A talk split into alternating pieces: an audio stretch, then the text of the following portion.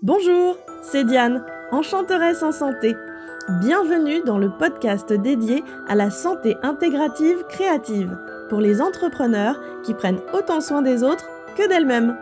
En tant qu'ostéopathe, aroma-olfactothérapeute et coach de vie pro et perso, je serai votre guide facétieuse et enjouée.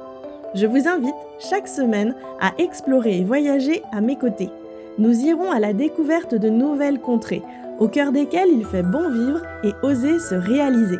Allons-y Embarquons ensemble dans de fantastiques aventures enchantées où bien-être et magie s'associent pour agrandir notre champ des possibles.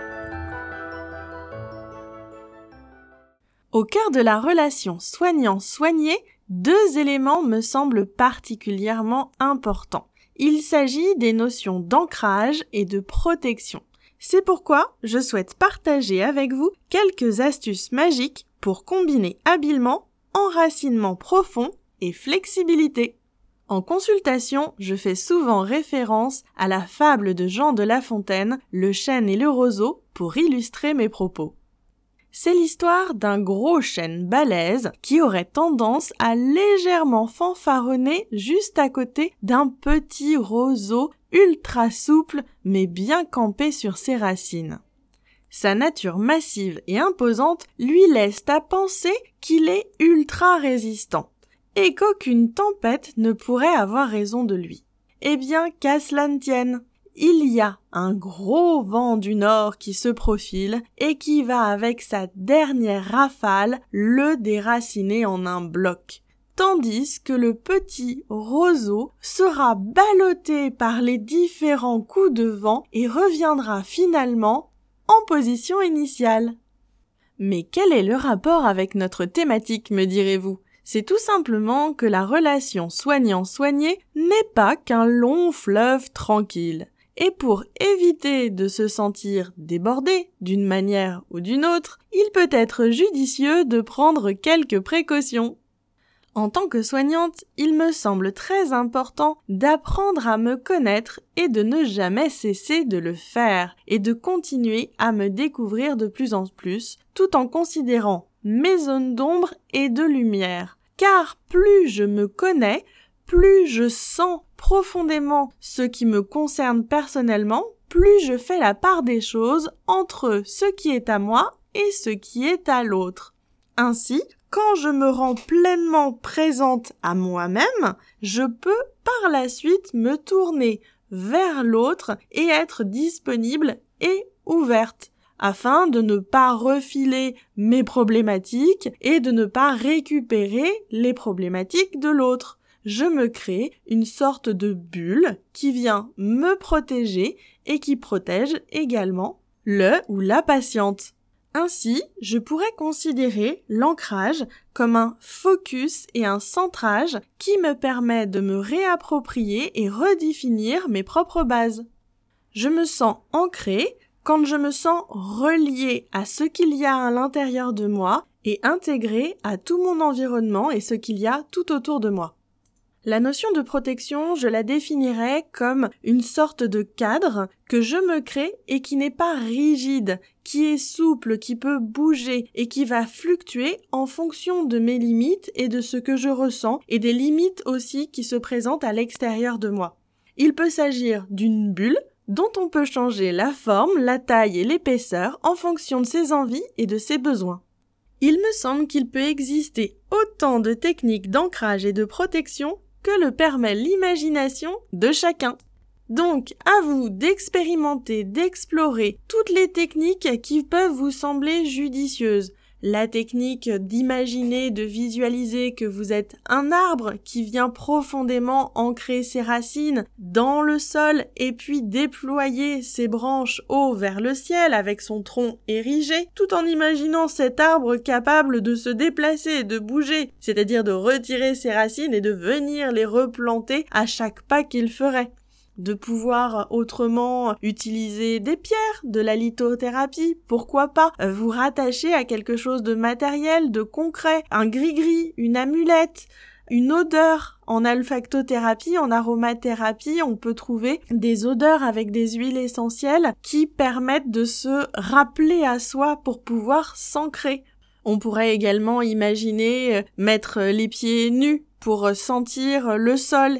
On pourrait imaginer également mettre de la musique et danser pour euh, justement faciliter cette notion d'ancrage. Enfin bref, laissez vraiment libre cours à votre imagination et osez tenter des expériences pour trouver votre propre façon de vous ancrer. De la même manière, pour vous protéger, il y a donc l'image de la bulle que j'ai utilisée euh, précédemment pour illustrer mon propos, mais les protections peuvent être multiples. Ce qui compte véritablement à mes yeux pour une bonne protection, c'est l'importance que cela revêt pour soi et pour l'autre. Ce qu'on y met, l'intention en fait avec laquelle on va mettre en place une action bien précise dans le but que l'on s'est fixé avec notre intention de protection?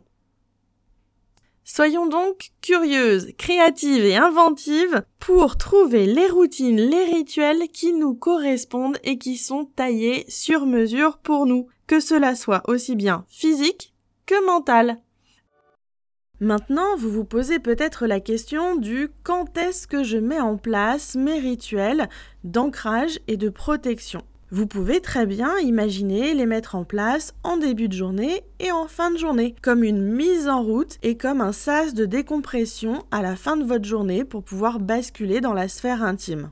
Et puis, au cœur même de la relation soignant-soigné, c'est tout à fait possible également d'avoir des rituels, par exemple le lavage de mains. Donc on va démarrer une consultation, un soin, on se lave les mains dans l'idée de pouvoir faire le neutre en soi et accueillir ce qui vient de l'autre pour qu'il puisse réguler par lui-même en prenant appui sur ce que l'on apporte. Et à la fin du soin, on vient se nettoyer, c'est se purger de ce qu'éventuellement serait rester sur nous qui ne nous appartenait pas. Le lavage de main est un exemple type et au sein même de la séance, de la consultation, du moment passé avec la personne eh bien on peut euh, se dire dans sa tête quelque chose ou le dire à voix haute.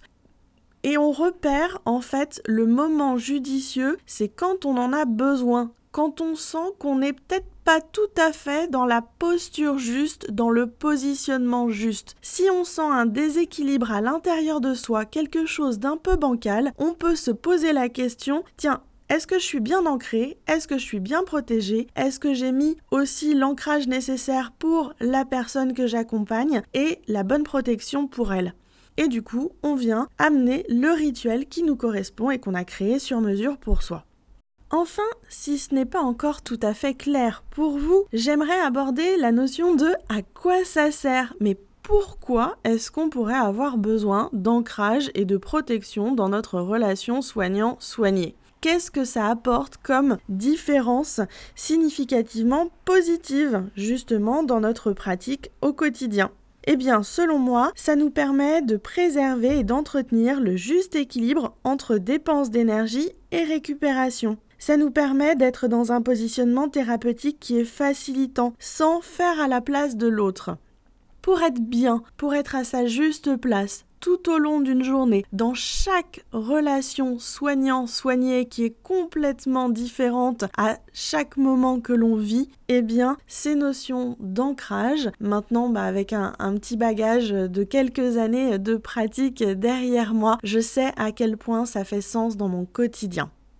En conclusion de ce podcast très dense et très riche en informations, où j'ai eu envie d'associer les notions d'ancrage et de protection parce qu'elles me semblent vraiment reliées l'une à l'autre, je vous conseille de réécouter quelques passages pour pouvoir vous les approprier, pour pouvoir intégrer pour vous votre propre définition de l'ancrage, votre propre définition de la protection pour les faire vôtres et trouver votre manière de les exprimer, de les explorer, de les expérimenter dans votre propre pratique. Si vous avez des questions, si vous avez envie d'échanger, n'hésitez pas à me contacter. Et puis il est vraisemblable que je vienne à échanger avec d'autres personnes sur ces sujets qui sont vraiment, vraiment importants et font partie de nos questionnements quotidiens en pratique dans la relation soignant-soigné. Je vous dis à très bientôt pour un prochain épisode.